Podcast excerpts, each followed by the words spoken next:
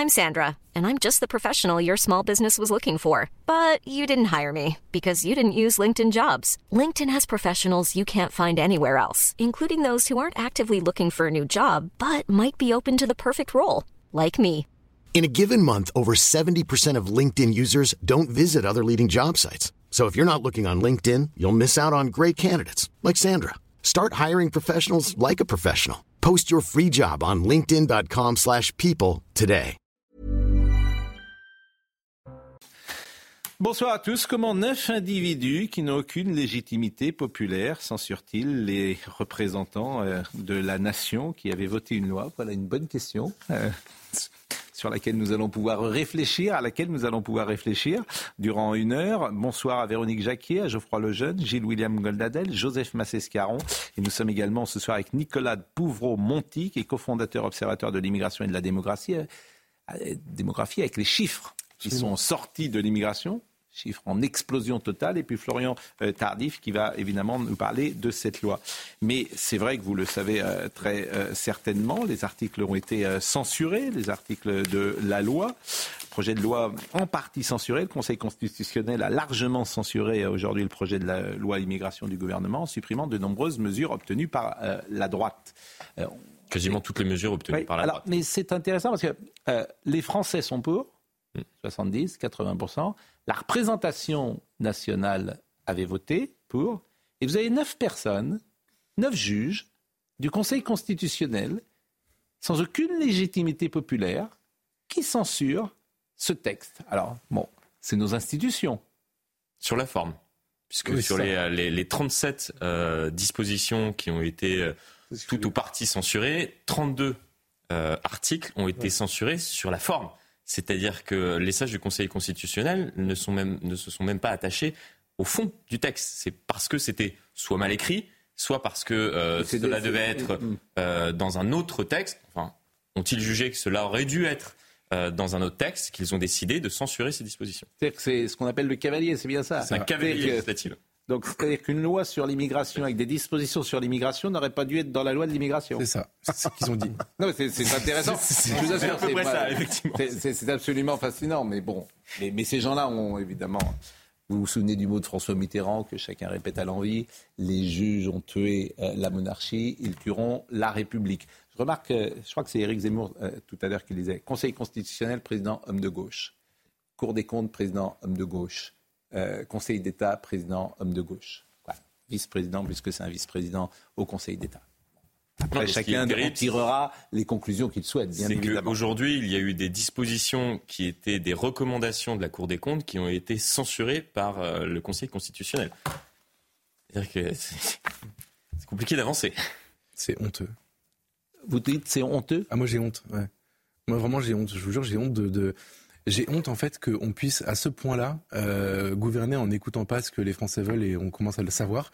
J'ai honte de euh, ce qui est devenu notre cinquième République. J'ai honte du rôle euh, du Conseil constitutionnel dans cette séquence. J'ai honte du jeu du gouvernement qui en fait euh, attendait cette censure et qui aujourd'hui s'en félicite après avoir fait croire que le texte était euh, était une bonne nouvelle.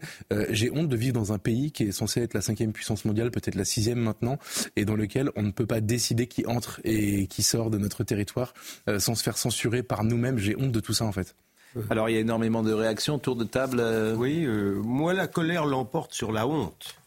Euh, D'abord, on a le droit de critiquer le gouvernement des juges dont la majorité sont de gauche. Lorsque l'on critique, par exemple, la Cour suprême américaine en matière d'avortement en, dit, en disant qu'elle est dominée par les conservateurs, on a bien le droit de critiquer le Conseil constitutionnel quand il est gouverné par la, quand il est dominé par la gauche. Hein. C'est pas, c'est pas interdit. Deuxièmement, j'ai dit dès le départ, le jour même de la, de la loi, quand j'ai appris que le président de la République, c'est unique dans l'histoire de la République. Oui. La loi était à peine votée les, macronistes ayant supplié leurs propres députés de voter la loi. Et, le président Macron décidait immédiatement de, la diriger vers le Conseil constitutionnel. Ça ne s'est jamais fait dans l'histoire ni de la Ve République, ni, jamais. Donc, pardon, moi je suis, euh, j'ai pas honte, parce que je vois pas pourquoi j'aurais honte, j'ai rien fait, mais par contre je suis en colère. Voilà. Joseph Massescaron, tour de table, et puis on va écouter pas mal de réactions.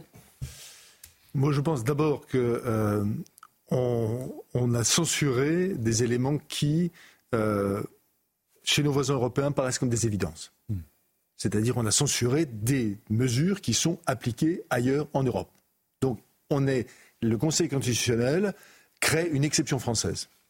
Donc, la question est de savoir, est de savoir pourquoi. Je suis tout à fait ensuite après de l'avis de William Godadel, c'est-à-dire que quand on voit, c'est unique hein, dans l'histoire d'un cinquième, qu'un président de la République dise, voilà, je vous, j'attends que vous censuriez vous-même. Moi, j'ai jamais vu ça de ma journaliste politique. Et le dernier, pardon, le dernier point, on a quand même euh, connu, c'est vrai, le Conseil constitutionnel plus, euh, curieusement plus cool lorsqu'il s'agissait d'examiner la loi sur les, sur les retraites. C'est curieux.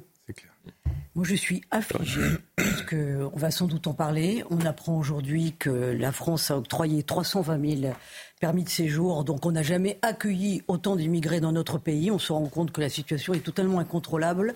Et on nous pond une loi qui est lilliputienne par rapport aux enjeux les enjeux d'aujourd'hui, les enjeux même qui nous attendent dans 10 à 20 ans, c'est-à-dire qu'on ne sait même pas penser, on ne sait plus penser l'avenir, on n'a absolument aucune vision. Donc on est désarmé et on se rend compte qu'on est même désarmé maintenant constitutionnellement. Donc ça me paraît extrêmement grave, la situation me paraît extrêmement grave et je pense à la phrase du général de Gaulle, alors on le cite souvent allègrement, mais tout de même, c'est lui qui a dit la Cour suprême, c'est le peuple.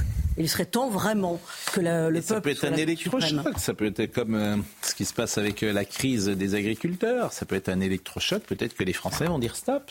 Et peut-être que euh, ceux qui proposeront autre chose, peut-être. Ah, peut-être que. je veux dire, il y a un moment, les Français, euh, c'est eux qui décident. Hein. oui, l'article qui a été censuré. Intéressant. Il y a un article, l'article 15 a été censuré. Il, il prévoyait d'exclure les étrangers en situation irrégulière de bénéficier d'un tarif réduit pour pouvoir utiliser les transports d'Île-de-France. Mm. C'est-à-dire qu'il y a des étrangers en situation irrégulière qu'en fonction de leurs conditions de ressources, ils peuvent bénéficier mm. d'une réduction tarifaire pour pouvoir utiliser les transports. Mais, ça montre. De toute façon, je vais vous dire. C'est un exemple parmi tant d'autres. Mais, ça montre ce que nous disons ici. Euh, un moment, il va falloir faire euh, voter les gens par référendum. oui, simplement. C'est-à-dire que vous n'y arriverez pas. Depuis 2005, il n'y a pas un référendum. Il y a une crise de la démocratie. Euh, ceux qui dirigent ce pays ne veulent pas s'en rendre compte. Euh, depuis euh, beaucoup d'années, euh, bah ça, un, jour ça va exploser en fait. Non, mais les deux tiers de un jour ça va exploser parce que les gens vont en avoir marre. Ils ont, en fait, vous vous rendez compte que pendant des semaines on a parlé de cela, matin, midi et soir. Vous nous expliquez que c'est censuré pour des raisons de forme, donc tu te dis ces gens sont des amateurs puisqu'ils ont mal rédigé, si je comprends bien. Non, il y a une volonté politique de. Oui, il y a une. bon. Donc tout ça est grotesque. C'est le cirque. Et après, on nous dit, vous faites monter les extrêmes euh, en en parlant. Bon, qui fait monter les extrêmes? Florent, je, je veux comprendre, Florent. Ils ont supprimé, ils ont cassé, j'ai bien compris, le délit d'immigration irrégulière. Je me, je me, suis moi-même étonné. C'était un, c'était un délit sous votre contrôle. C'était un délit qui existait qui a été supprimé. Et qui, et qui a été supprimé. Il n'a pas été invalidé par le, Conseil constitutionnel précédent. Donc là, c'est la preuve formelle que c'est une décision politique et pas juridique. Le 10, c'est sur la forme. Bon. Ça aurait pu être dans un autre texte. Ah, bon. Même ça. Moi, ce que je vous propose, c'est de voir beaucoup de réactions, parce que alors là, il y a beaucoup de réactions. Éric Zemmour, on l'entendra dans une seconde. Jordan Bardella, par un coup de force des juges, avec le soutien du président de la République lui-même. Le Conseil constitutionnel censure les mesures de fermeté les plus approuvées par les Français. La loi immigration est mornée. Vous avez une réaction de Gérald Darmanin. Loi immigration, le Conseil constitutionnel valide l'intégralité du texte du gouvernement. Jamais un texte n'a prévu autant de moyens pour expulser les délinquants et autant d'exigences pour l'intégration des étrangers. Euh, Olivier Faure, satisfaction après la décision du Conseil constitutionnel, le gouvernement portera comme une tâche indélébile l'appel à voter une loi s'alignant sur les positions historiques de l'extrême droite sous la pression de LR. Sandrine Rousseau, plus de préférence nationale, de quotas, de caution étudiante ou de réforme du regroupement familial. Le Conseil constitutionnel a rappelé les fondamentaux de notre République. Soulagement.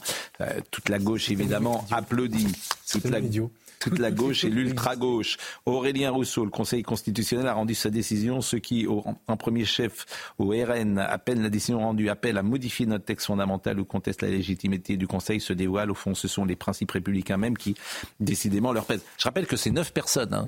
neuf personnes qui n'ont aucune légitimité populaire, absolument aucune. Les réactions que vous citez, des gens qui parlent des principes républicains, Pascal, il faut mesurer à quel point c'est bête. À quel oui, bien sûr. dire ça parce que parce que les, la République, en fait, ils ne veulent pas, ils ne veulent pas du peuple.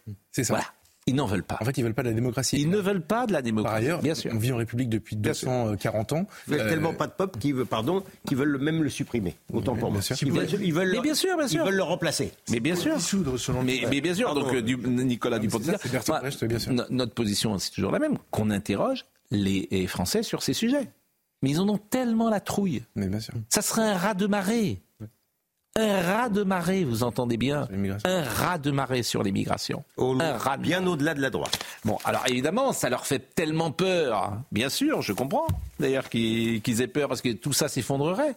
J'aimerais bien comprendre d'où vient cette passion pour Il n'y a pas l'immigration. de, de réaction. La préférence pour l'autre. Non, de, de- Comment des Éric Ciotti, Olivier Marlex, Valérie Pécresse. euh, Oui, Ciotti en l'occurrence. Bah, de- Ciotti, qu'est-ce qu'il a dit Le Conseil constitutionnel a censuré la loi immigration. Ils ont jugé en politique plutôt qu'en droit. Cette censure était attendue par Emmanuel Macron et la gauche. Une réforme constitutionnelle apparaît plus que jamais indispensable pour sauvegarder le destin de la France, etc., etc. Alors, effectivement, euh, on peut écouter d'ailleurs Eric Zemmour qui était tout à l'heure euh, dans l'émission avec Christine Kelly. Écoutez sa réaction.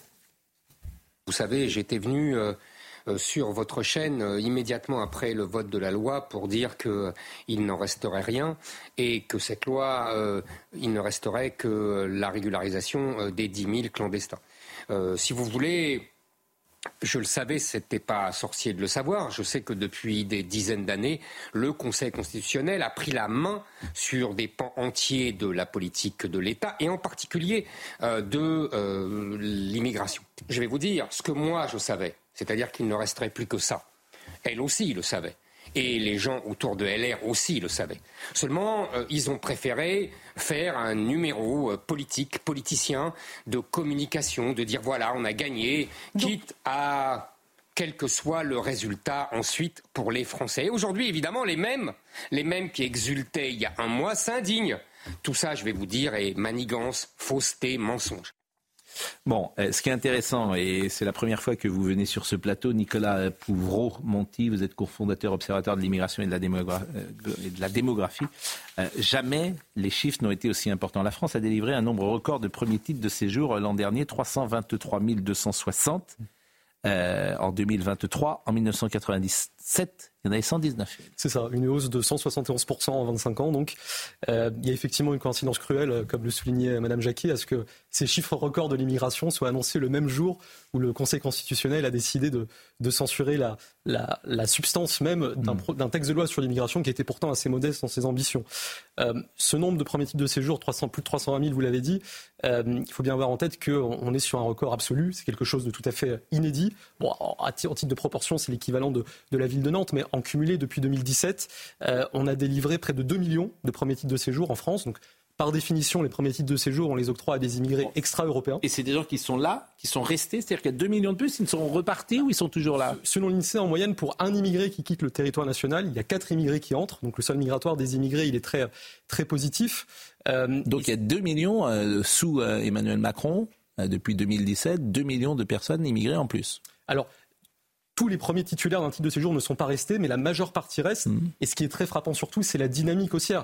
Euh, vous évoquiez la présidence d'Emmanuel Macron. Bon, cette hausse, elle vient de très loin, on évoquait les années 90. Mais en moyenne, chaque année, sous la présidence d'Emmanuel Macron, on a octroyé 26% de titres de séjour en plus que sous François Hollande et 45% de plus que sous Nicolas Sarkozy. Donc cet emballement des flux migratoires, il a connu un véritable coup d'accélérateur depuis 2017. Les expulsions ont augmenté de 10% l'an dernier pour dépasser la barre des 17 000, selon euh, Beauvau, dans son Alors- rapport annuel sur l'immigration. les éloignements en question ont baissé euh, d'un quart par rapport à 2019, qui était la dernière année pré-Covid. Donc le, le gouvernement se réjouit d'une légère hausse par rapport à l'an dernier, qui était effectivement un creux historique, euh, mais on n'a pas retrouvé ce qui était simplement les, les données de, de 2019. Et ce nombre d'expulsions, il est à mettre en regard à la fois du nombre de régularisations, qui est en- d'environ 30 000 par an, donc plus que ça. Euh, il est surtout à mettre en regard de l'ampleur de la population clandestine dans notre pays, euh, que le ministère de l'Intérieur évalue maintenant entre 700 000 et 900 000 personnes. Donc, euh, En plus de ces euh, 2 millions dont vous parlez, il y a eu 4 686 étrangers délinquants renvoyés dans leur pays en 2023. 4 600 euh, délinquants renvoyés. Bravo Le chiffre est évidemment... Quel boulot. Évidemment très, très faible. Euh, dans les autres pays européens, est-ce que l'immigration est aussi importante Par exemple, est-ce que vous connaissez les chiffres euh, du premier titre de séjour en Angleterre, en Italie, en Espagne, en Allemagne? Alors, La dynamique d'augmentation des flux migratoires, elle traverse toute l'Europe. En matière, la France n'est pas une exception fondamentale. Euh, il y a des pays où elle avait augmenté fortement pendant les années 2010. je pense par exemple à la Suède, mais où on constate depuis qu'il y a eu une volonté hmm. politique ferme de restreindre un certain nombre de signaux d'attractivité pour certains types d'immigration qu'on ne désirait plus, qu'on ne désirait plus, pardon, une décrue de ce nombre d'entrées qui a été tout à fait notable. Donc en la matière, euh, au-delà des obstacles juridiques ou du gouvernement des juges, le politique peut quelque chose, doit pouvoir quelque chose, et pour qu'il puisse pouvoir quelque chose, ce qu'a montré la décision d'aujourd'hui, c'est qu'il va falloir se décider à aller au-delà de la loi, toucher à la Constitution, toucher au traité qui nous lie sur cet ensemble de sujets. Écoutons Éric Zemmour une deuxième fois sur les solutions qu'il imagine. On ne peut plus, si vous voulez, Christine, régler par la loi la question de l'immigration. Le Conseil constitutionnel a trop verrouillé. On le voit encore cette fois-ci. 30 lois en 30 ans. Voilà. Ça ne sert à rien. Donc il faut, la seule solution, c'est un référendum. Le référendum qui reprendrait les mesures prévues dans ce que nous appelons chez Reconquête le bouclier migratoire. Suppression du droit du sol, suppression du droit au regroupement familial, etc. Puis, puis, nous devons également régler cette question de la souveraineté juridique française. C'est-à-dire que nous ne pouvons plus nous soumettre absolument au droit européen et nous ne pouvons plus supporter qu'un juge euh, aille chercher le droit européen pour imposer à la loi française. Il faut absolument que désormais nous prévoyons que les lois qui sont, comme nous le voyons là, rayées de la carte par le Conseil constitutionnel, puissent être rediscutées, revotées par le Parlement. Alors évidemment, à une majorité spéciale, on pourrait éventuellement envisager une majorité des trois cinquièmes, euh, pour que le dernier mot reste au Parlement, parce que le Parlement est le représentant du peuple. Monsieur Pouvron-Monti, qui est là ce soir avec nous, qui est cofondateur observateur de l'immigration et de la démographie. Vous avez parlé euh, des titres de séjour, 320 mhm. 000 euh, qui sont délivrés. On a parlé également euh, des euh, ceux qui sont euh, renvoyés. exactement, mais on n'a pas parlé des demandeurs d'asile, les 142 000 demandeurs d'asile.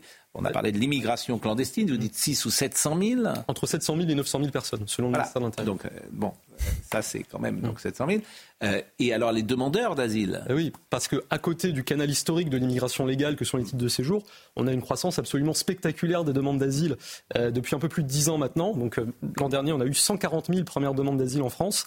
À titre de comparaison, c'est trois fois plus que ce qu'on a eu en... Combien d'acceptés? Un tiers? Alors, En fait, il y a environ 40% des demandes qui sont acceptées, mais ce qu'il faut bien avoir en tête, c'est que selon la Cour des comptes, 96% des déboutés du droit d'asile restent sur le territoire national une fois que leur demande est rejetée. Donc, Ça, c'est par exemple le cas de ceux qui ont eu un accident, euh, je crois, euh, qui euh, des OQTF, ah, euh, qui étaient effectivement des personnes qui arrivaient d'Arménie, hein, je crois, donc qui mm. avaient très certainement demandé le droit d'asile. Beaucoup de demandeurs d'asile. Voilà, ce droit d'asile avait été refusé. Au QTF, et, au QTF et donc on est donc en fait 96% reste. donc 140 000 plus, mais vous les comptez pas ceux-là dans les 700 ou 800 000 clandestins, c'est les mêmes. Non, parce qu'en fait tant qu'on est demandeur d'asile et que on n'est pas clandestin, l'instruction du dossier est en cours, on n'est pas clandestin, on est présent légalement. Non, mais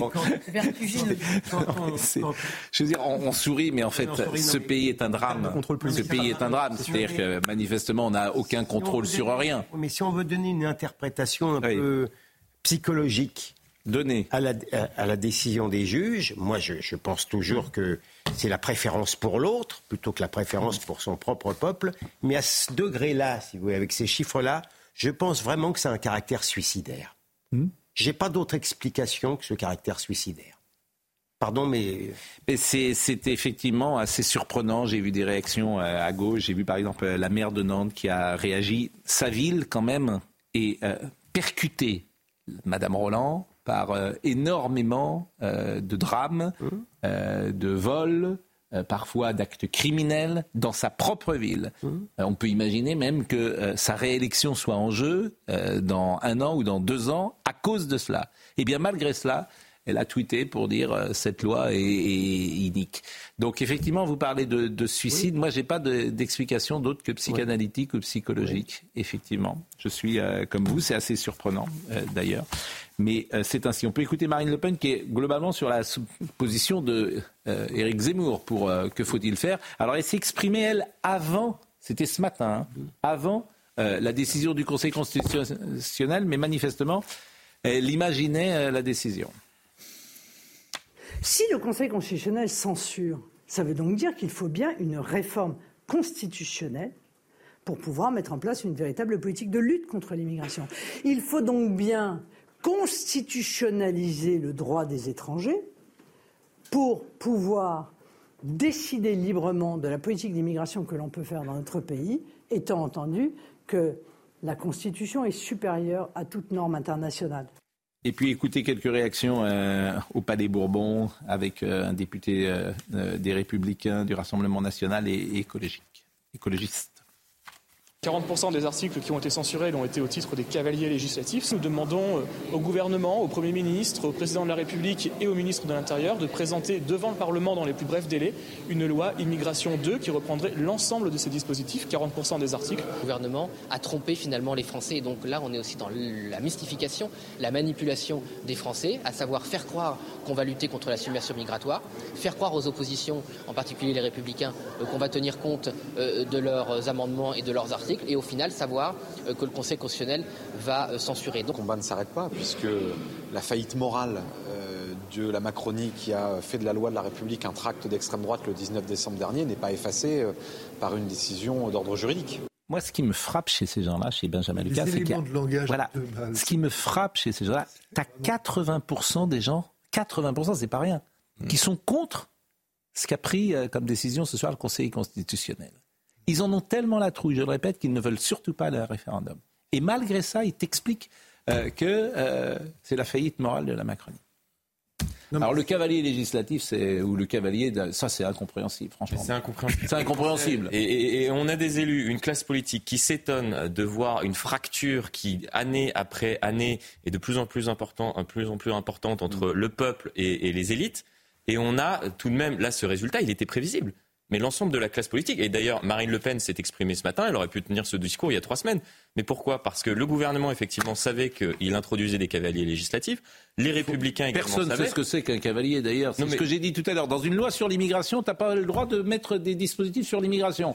Disons que ça, ça, Franchement, on, est, on est chez les, chez des fous, quoi. Ça dépend du but, oui, du texte. être retoqué. Oui, non, mais c'est de la tambouille. Euh, on est chez les fous complets. C'est-à-dire que le gouvernement accepte des mesures, sachant qu'elles seront retoquées. Les LR veulent proposer des mesures, mais pour faire parler d'eux, sachant qu'elles seront retoquées. Bon. On va marquer une pause. On va pas faire de la démagogie, mais celui qui a décidé aujourd'hui d'augmenter les députés de 300 euros, génie. Moi, je dis génie. Celui qui a, c'est le bureau de l'Assemblée nationale aujourd'hui.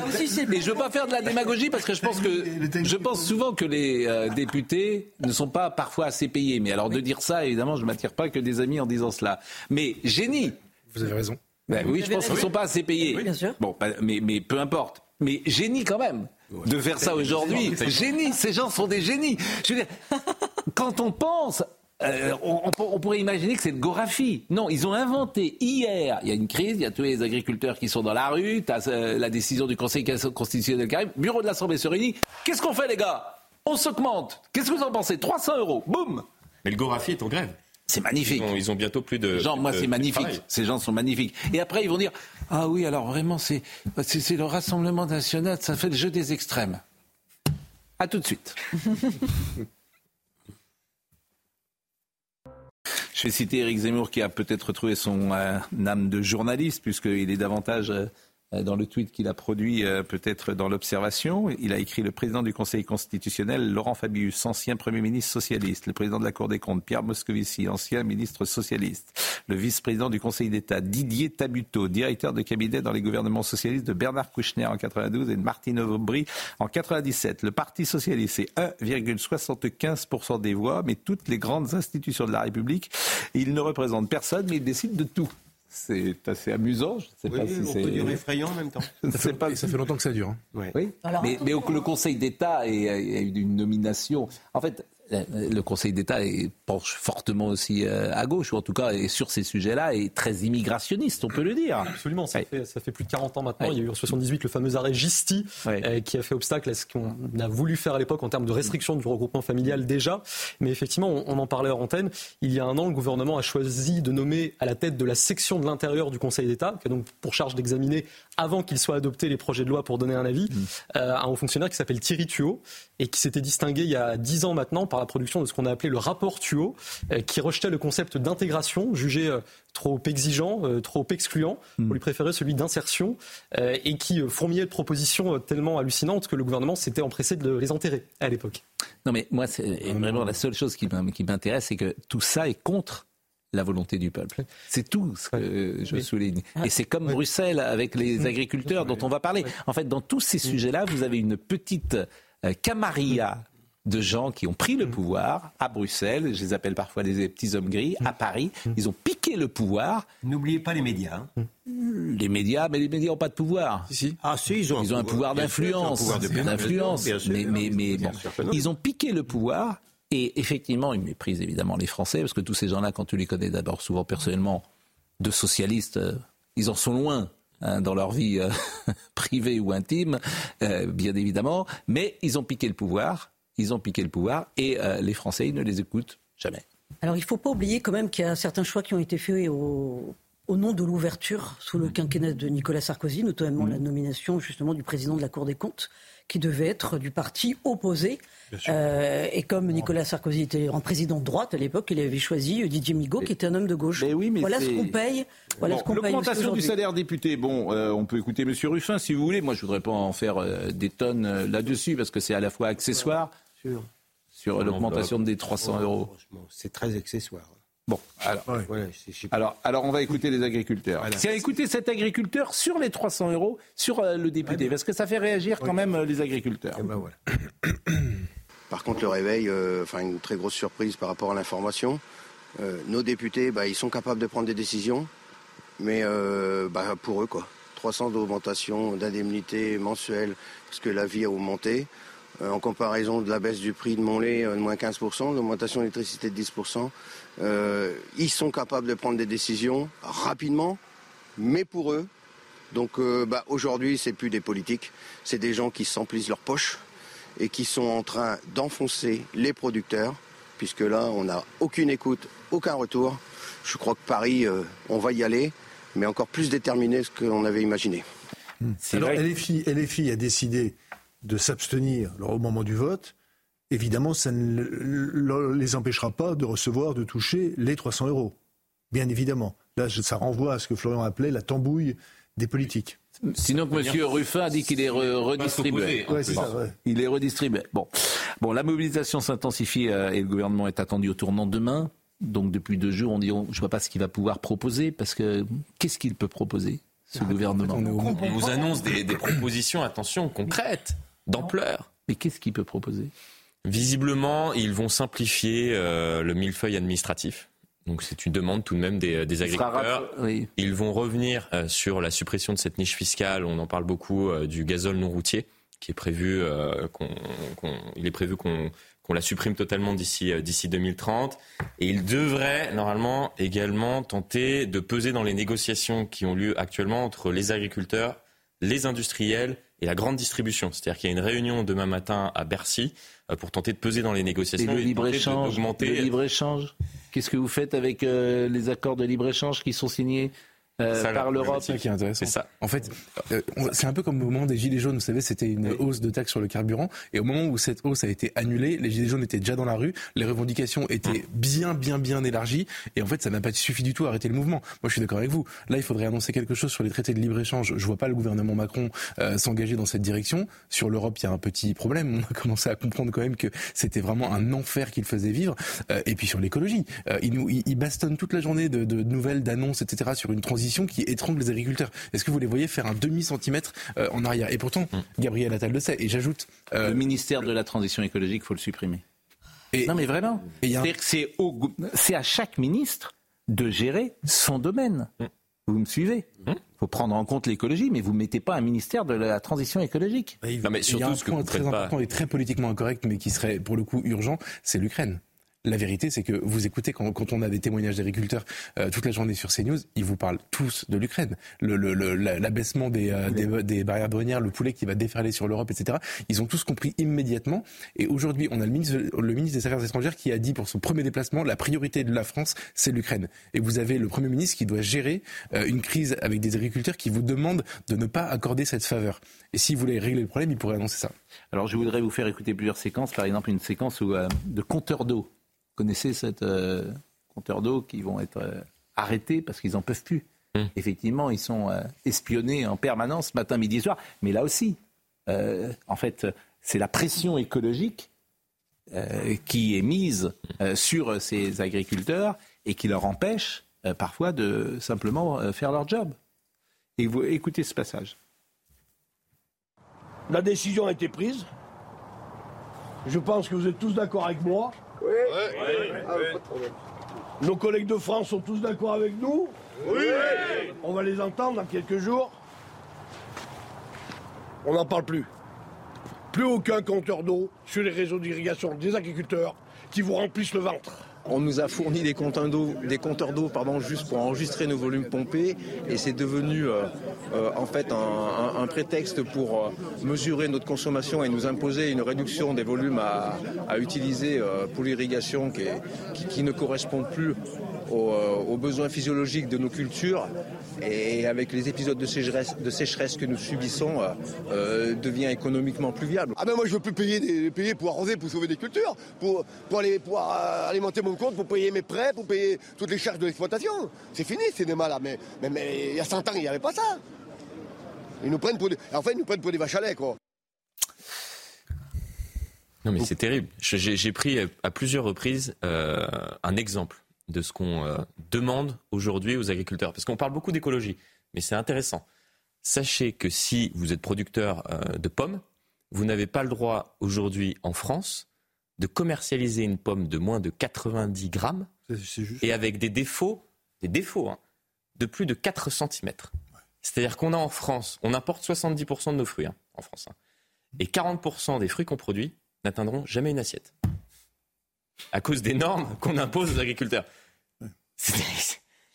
Peut-être la, la- la première mesure écologique qu'on pourrait prendre, c'est peut-être, bon, si le fruit il n'est pas beau, etc., on peut peut-être le commercialiser autrement.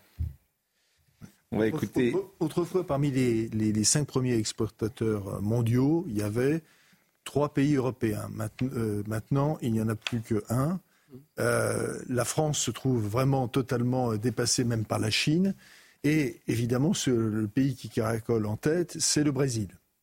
Le Brésil qui publie, qui, pardon, qui produit 20% des pesticides mondiaux. Vous voyez un peu. Donc tous les produits qui viennent du Brésil, euh, qui sont euh, produits par les pesticides mondiaux, ça ne pose La pas de problème. La Chine a détruit l'industrie française et le Brésil peut détruire l'agriculture française. Totalement. En tous les cas, c'est le, même procédé, encore Bien une sûr. fois, de la préférence pour l'autre. C'est-à-dire que quelles que soient les mesures annoncées demain, de toute façon, le sujet, il est existentiel. On a eu le, le grand effacement en matière d'industrialisation, et ben, on on a tout délocalisé. Maintenant, on- la question, c'est est-ce qu'on veut délocaliser toute notre agriculture à l'étranger On va, Voilà, euh, on va écouter quelques réactions. Euh, Arnaud Gaillot, qui est le président des jeunes agriculteurs.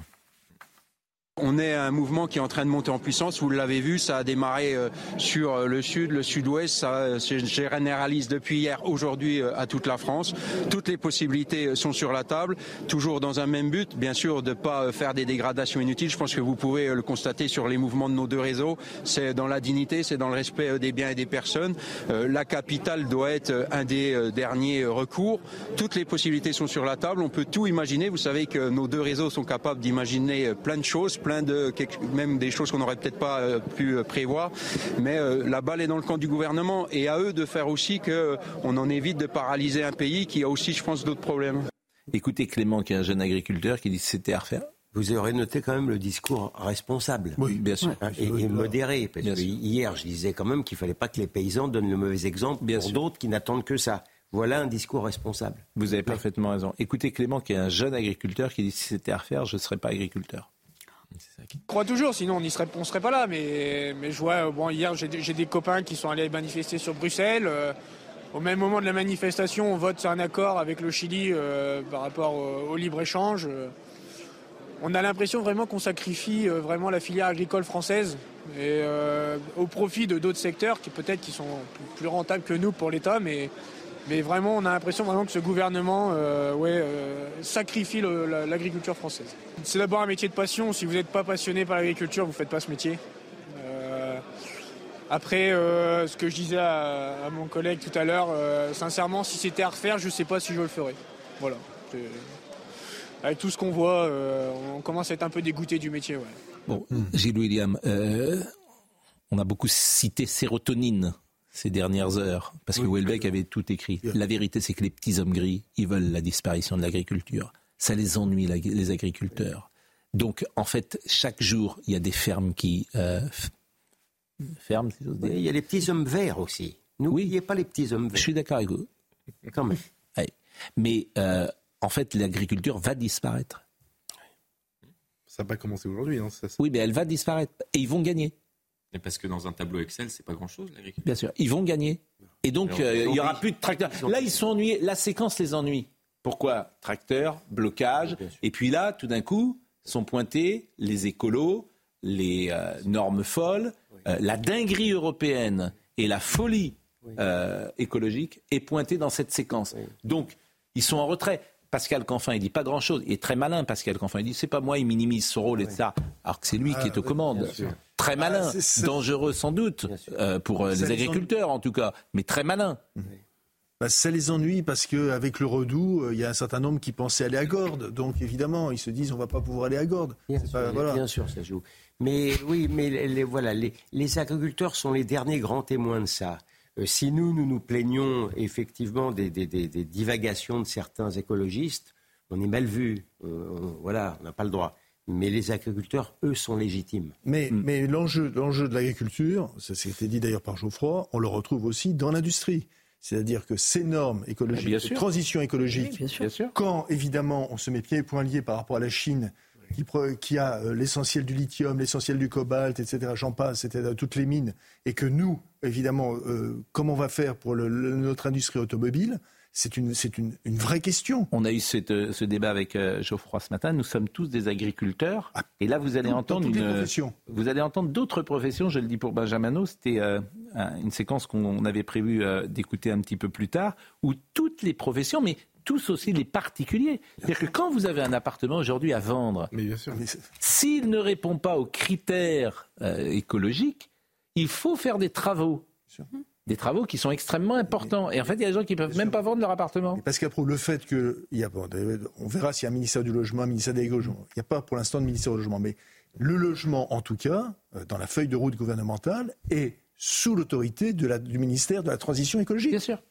Mais je pense qu'il faut le supprimer, ce ministère.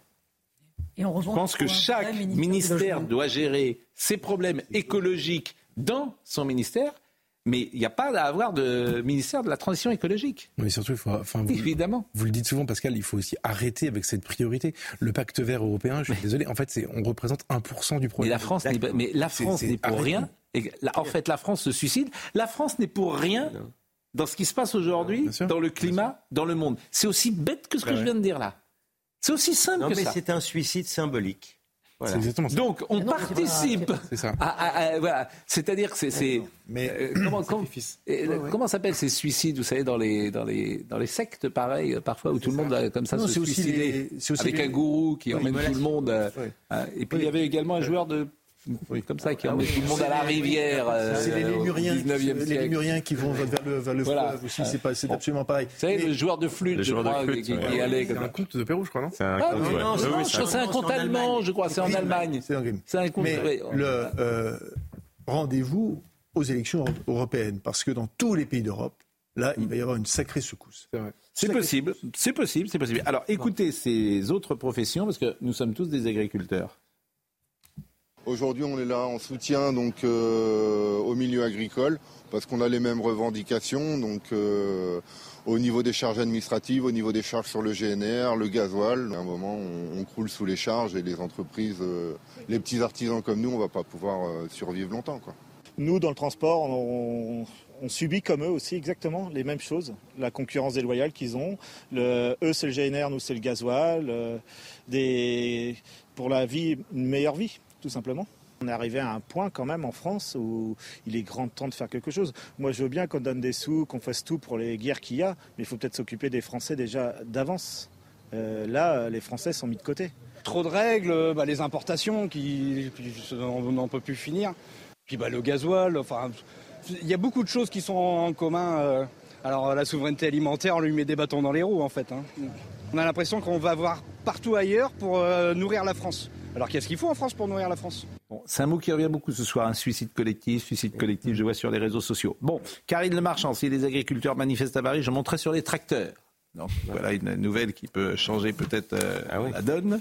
Euh, et euh, c'est avec elle que nous refermons sans doute ce, chapitre ce soir sur l'agriculture, avec Paris qui sera peut-être bloqué demain. Point d'interrogation. Un thème qui va vous intéresser, oui, Gilles William Paris est souvent bloqué, de toute façon, même sans les autres. Oui, on a... Mais quitte à être bloqué autant que ce soit par des gens sympathiques. Oui, c'est vrai. Oui. Florence Bergeau-Blaquer a taclé France TV. Vous avez vu ça? Oui, j'ai vu passer ça, je l'ai même retweeté. L'émission C'est ce soir, mmh. diffusée euh, mardi sur France 5, était consacrée au conflit entre Israël et le Hamas. Et parmi les invités figurait l'historien Thomas Vescovi. Mmh. Euh, l'anthropologue Florence Bergeau-Blaquer a pointé du doigt la présence sur le plateau de ce chercheur. Parce que euh, manifestement, euh, ce chercheur, il est en réalité professeur d'histoire donc dans un établissement secondaire. Il est militant de l'association France-Palestine Solidarité, soutien de l'organisation du boycott euh, d'Israël et de l'organisation terroriste, oui, euh, FPLP. il a été invité au Congrès par les frères musulmans de France. Alors, à juste titre, elle dit ce monsieur peut certainement s'exprimer, mais sous son vrai dossard. Sinon, c'est une tromperie, un mépris pour le téléspectateur. C'est le service public. Hein. C'est-à-dire que quand vous voyez cette émission, c'est ce soir. Euh, les gens qui euh, ils sont. mais non, mais je peux vous dire autre chose. Euh, vous, quand je vous présente, je vous dis qui vous êtes. Bah, vous direz maintenant que je suis chercheur. Hein, voilà. et puis bon, Alors vous allez voir effectivement. mais ça c'est voilà, vous allez voir. je vous propose de voir cette séquence parce qu'effectivement il a le droit de s'exprimer. Moi, ça me gêne pas qu'il s'exprime. mais on est tout, Mais qu'on dise qui il est. Il a une scène C'est-à-dire que quand on le présente, monsieur, vous êtes un chercheur, professeur, etc., bah, c'est pas du tout la même chose que euh, d'expliquer que ce monsieur, monsieur est un militant de l'association France-Palestine Solidarité. Si je puis me permettre, la quasi-totalité des chercheurs qu'on voit dans les médias sont des militants. Oui. Oui. le, mot chercheur. Ah ouais, moi j'ai toujours traduit tout de suite. Hein. à moi, quand chercheur, l'université et le, HESS, ce genre d'établissement, sont là pour blanchir les idées, euh, les idées euh, nauséabondes de nos des, des, chercheurs qui cherchent, on ah, trouve. des, chercheurs, qui trouvent, on, en cherche. Disait le général de Gaulle. C'est célèbre phrase. Ah bon, euh, écoutons Monsieur Thomas Vescovi et vous allez comprendre. C'est pas un camp de la paix vous l'avez d'ailleurs rappelé, ce n'est pas un camp de la paix. On a une unanimité assez claire sur l'idée qu'il faut aller euh, encore plus loin dans la guerre. Jeudi dernier, il y a eu en Israël, à Tel Aviv, euh, la plus grande manifestation, pour l'instant en tout cas, qui appelle un cessez-le-feu. Elle a rassemblé tout au plus 2000 personnes. Donc c'est finalement assez faible. C'est inquiétant parce que les opposants à Netanyahou ont des propos sur la population palestinienne et sur la guerre à Gaza qui euh, n'est pas le même que Netanyahou, mais non plus qui n'a pas de vision politique qui irait vers un État palestinien. Il faut être clair sur ça. Là où par contre, moi je vais marquer un, véritable premier désaccord, c'est que on continue à amener le débat sur l'idée qu'en fait l'armée israélienne est dans la bande de Gaza uniquement en réaction et agit en réaction au 7 octobre. Moi j'ai l'impression en fait qu'on oublie trop souvent que l'armée israélienne reste finalement une force militaire d'un État qui depuis 1967 occupe et colonise une population et qui a intériorisé un profond sentiment de déshumanisation et qui fait que là aujourd'hui vous parlez du chef du Mossad, du chef du Shin Bet. Il ne juge pas bon d'arrêter la guerre alors même que l'ONU ce matin alerte sur une potentielle famine à Gaza. Mhm. Comment on peut parler de morale dans cette situation? C'est assez euh, farfelu, j'ai l'impression. Et comment on peut parler de morale quand on vient sur un plateau de télévision sans se présenter? Mais non, mais oui, mais c'est pas lui qui est vraiment fautif. C'est encore une fois les organisateurs de l'émission. Mais sur le fond, c'est réellement d'une absurdité totale. Euh, il explique tranquillement que le 7 octobre, c'est un prétexte. Hein, c'est un prétexte. Alors même que les Israéliens avaient quitté Gaza. Bah Ils avaient évacué Gaza. Ils avaient même évacué les populations civiles qui étaient à Gaza. Donc Gaza, s'il y a vraiment un, un territoire qui n'était pas occupé, c'était vraiment Gaza. Donc euh, sur le fond, bah, enfin, c'est le FPLP, qu'est-ce que je vous dis? Et c'est sur le La vraie ouais. La Et, question, c'est- et- et ça ne choque personne.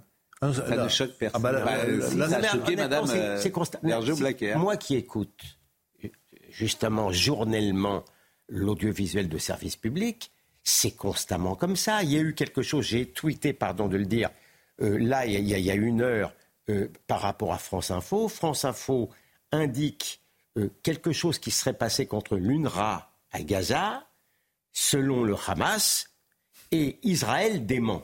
Je ne sais pas qui dit vrai. Je ne veux même pas rentrer dans les détails. Il ne donne pas le démenti des Israéliens. Alors que chaque matin que Dieu ou que le diable fait, il vous donne le bilan victimaire par le Hamas. Tous les matins. Pardon, je n'arrive pas à le considérer comme totalement fiable. le bilan sur, le, sur, le, sur le 7 octobre, la, la- la grande question, c'est quand est-ce que les Juifs peuvent se défendre? Parce que quand il y a eu, après, après le 7 octobre, franchement, enfin, je veux dire, comment peut-on oser dire, comment peut-on enjamber ce qui s'est passé? Comment peut-on enjamber ça? Et la vraie question, c'est quand est-ce que les Juifs peuvent se défendre? Et leur vraie question, c'est jamais, d'après ces personnes, puisque pour ces personnes-là, en fait, la réalité, et c'est ça où on voit l'antisémitisme, les Juifs ne sont jamais à leur place. Car le propre de l'antisémitisme, c'est de considérer que le Juif n'est jamais à sa place. Je voulais dire aussi qu'il y a une augmentation. Je voulais remercier M. Fabius quand même.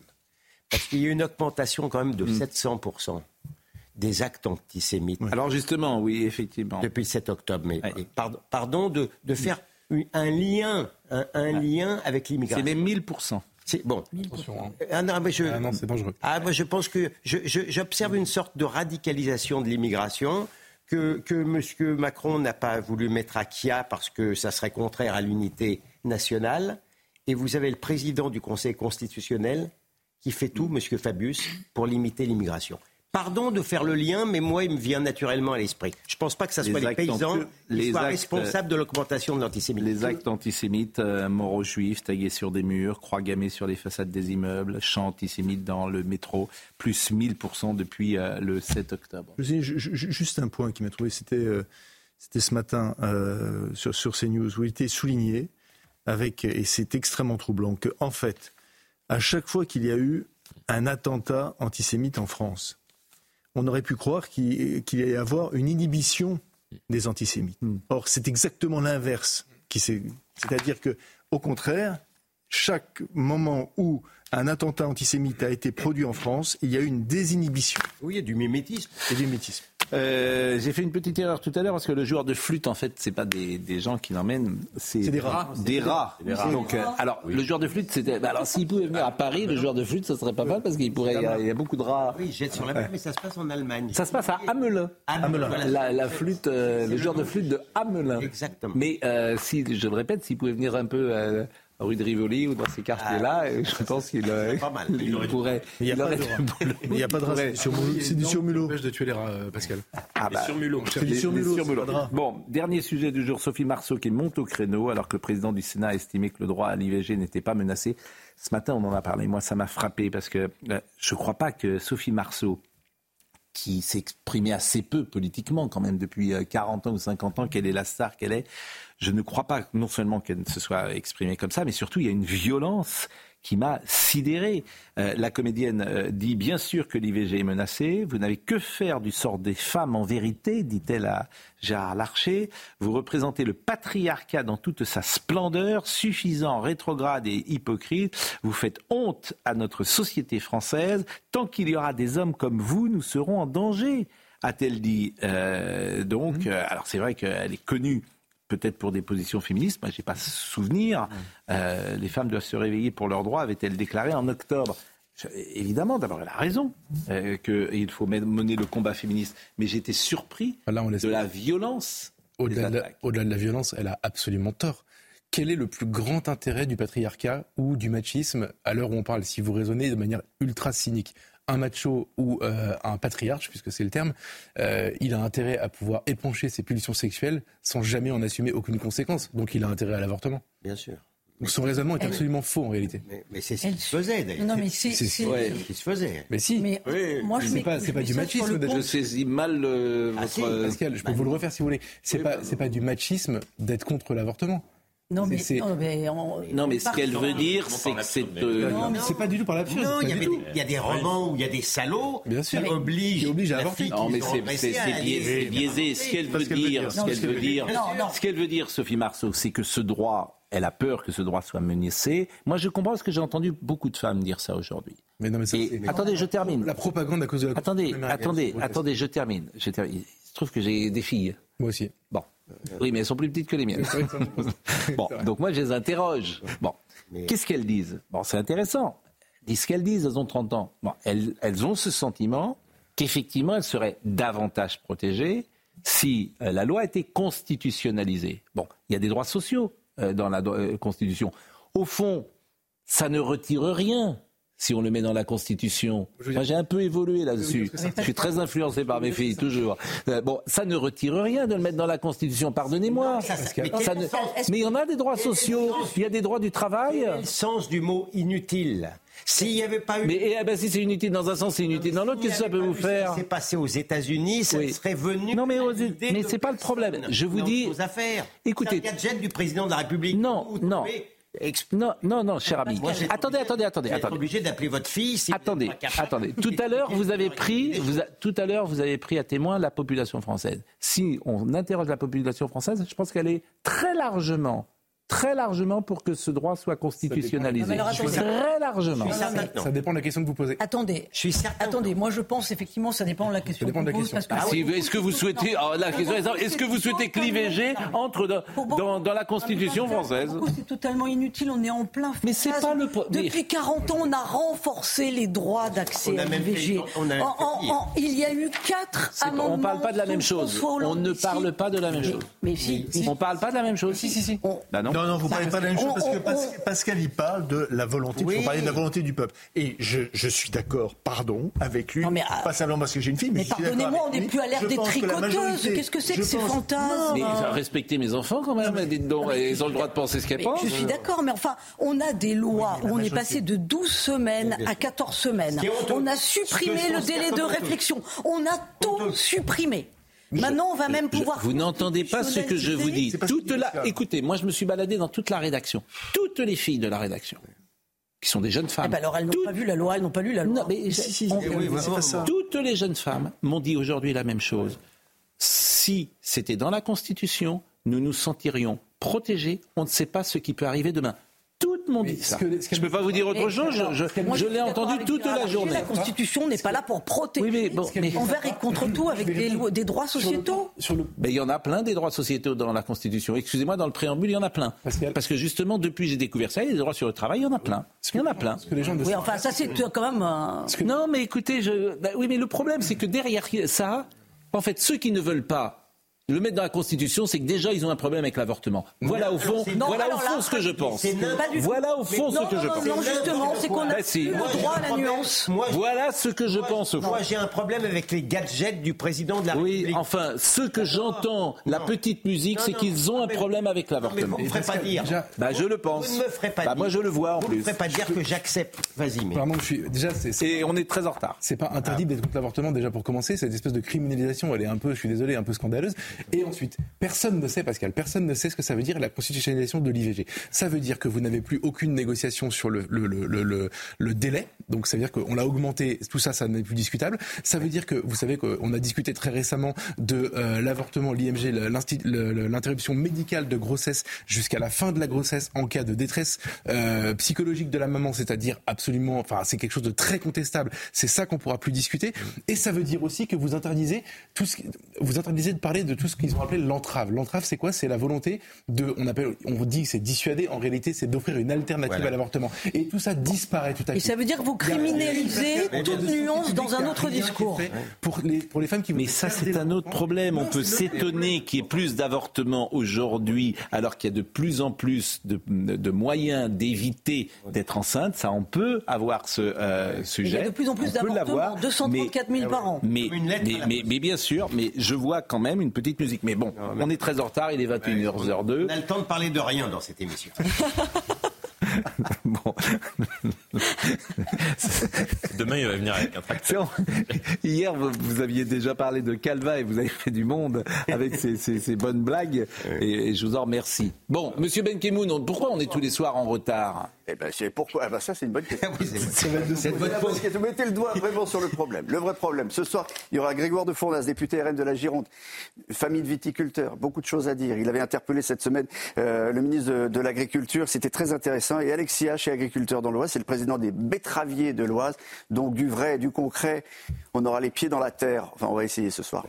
Anouk Forté était à la réalisation ce soir. Felipe était à la vision. Guillaume Marceau était euh, au son.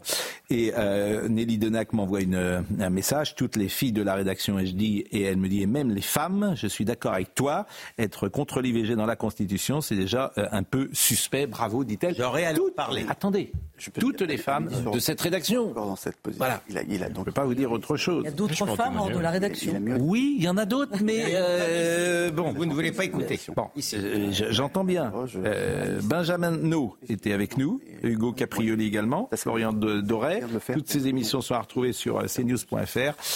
Bonne soirée à tous. Julien Pasquet à 22h30, Romain Desarbes demain matin, et nous on se retrouve à 9h demain. Merci. Et demain soir, ce sera euh, non pas Elliot Deval d'ailleurs. Demain soir, c'est euh, Gauthier Le. Ah, si demain soir, c'est Elliot Deval. C'est samedi qu'il n'est pas là. Donc demain soir, c'est Elliot Deval et avec Philippe Devilliers, bien sûr, avant. Bonne soirée.